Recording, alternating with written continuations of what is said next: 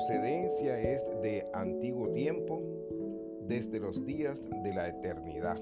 Eso lo vemos allá en Miqueas 5, eh, su verso 2. La noche anterior a su muerte, Jesús oró. Ahora pues, Padre, dame en tu presencia la misma gloria que yo tenía cuando estaba contigo, la misma gloria que yo tenía contigo desde antes que existiera el mundo. Eso está en Juan, en su capítulo 17, su verso 5. En la creación del mundo, Jesús estaba con Dios, obrando juntamente con Él. Y Juan, Juan llama a Jesús la palabra, el verbo.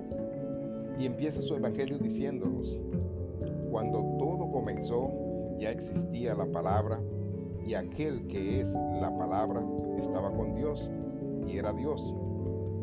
En el principio, pues, Él estaba con Dios. Por medio de Él, Dios hizo todas las cosas. Nada de lo que existe fue hecho sin Él. Juan 1, 1 al 3. La palabra de Dios es maravillosa. Eh, gracias que ha quedado registrado en la Sagrada Escritura para que nosotros hoy eh, pudiéramos entonces eh, alumbrarnos allí y, y dar seguimiento a todas las cosas del Señor, nuestro Salvador. Esto ayuda a aclarar un misterio que ha tenido confundidos a muchos, a muchos lectores del Antiguo Testamento. ¿A quién estaba hablando Dios cuando dijo, hagamos al hombre a nuestra imagen, conforme a nuestra naturaleza? Porque le dijo Dios a Isaías que el Mesías que iba a nacer sería llamado Dios fuerte, Padre eterno. Según la Biblia, hay un solo Dios verdadero, el Creador. Sin embargo, eh, para designarlo, el Antiguo Testamento se vale de un nombre que está en plural, Elohim, más de 2.700 veces. Elohim, que se traduce Dios, se utiliza a veces con eh, pronombres y verbos en plural para referirse a las obras de Dios. Así es que como está en la descripción de, la creación, hay también ocasiones en que se lo utiliza con un verbo en singular, como si más de una persona estuvieran actuando como una sola. La Biblia se vale de la palabra uno para expresar tanto unidad como número. La unidad divina que llamamos Dios está formada por más de una persona.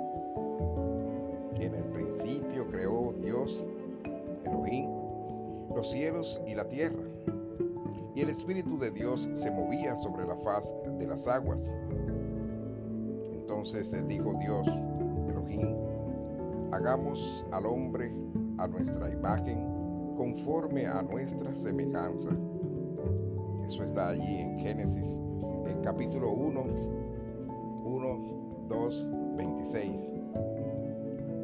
A medida que eh, en el Antiguo Testamento y en el Nuevo va tomando cuerpo la revelación de Dios al hombre, llegamos a entender que hay tres personas a las cuales se llama Dios, el Padre, el Hijo y el Espíritu Santo.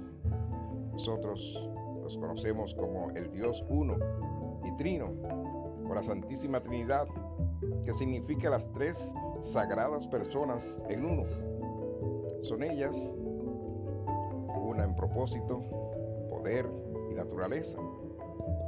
Han actuado siempre juntas en perfecta unión y armonía. Así actuaron durante eh, la creación. Así lo hicieron también mientras Jesús estaba en la tierra. Así lo seguirán haciendo eh, para siempre. El nombre de Dios como un apellido, se usa para Padre, Hijo y Espíritu.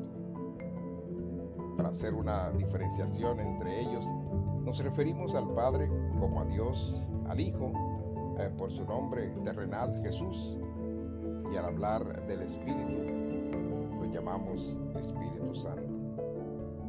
Jesús habló de su unión eh, con su Padre como uno, o como estando en su Padre y su Padre en él.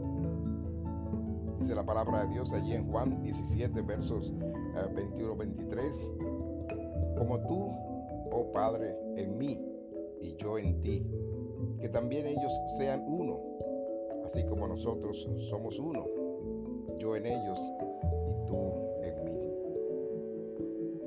Dios el Padre contestó la oración de Jesús que leíamos en Juan 17:5. Después de que Jesús murió por nuestros pecados, Dios lo levantó de los muertos.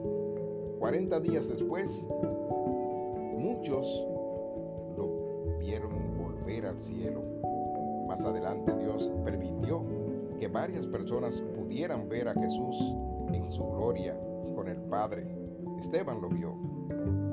Dice la palabra de Dios. Pero Esteban, lleno del Espíritu Santo, puestos los ojos en el cielo, vio la gloria de Dios y a Jesús que estaba a la diestra de Dios. Eso está en, el, en Hechos, capítulo 7, verso 55. Gracias mis hermanos. Mañana estaremos nueva vez presentándole otro tema con relación a nuestro Señor Jesucristo. Habremos de estar conversando que el Padre reconoce al Hijo. Ese será el tema mañana a tratar. Así que continúen en esta sintonía siempre con los podcasts de Pedro Agüero, eh, tratando los temas eh, importantes de las Sagradas Escrituras, los temas que abordan sobre nuestro Señor Jesucristo. Pásenla bien.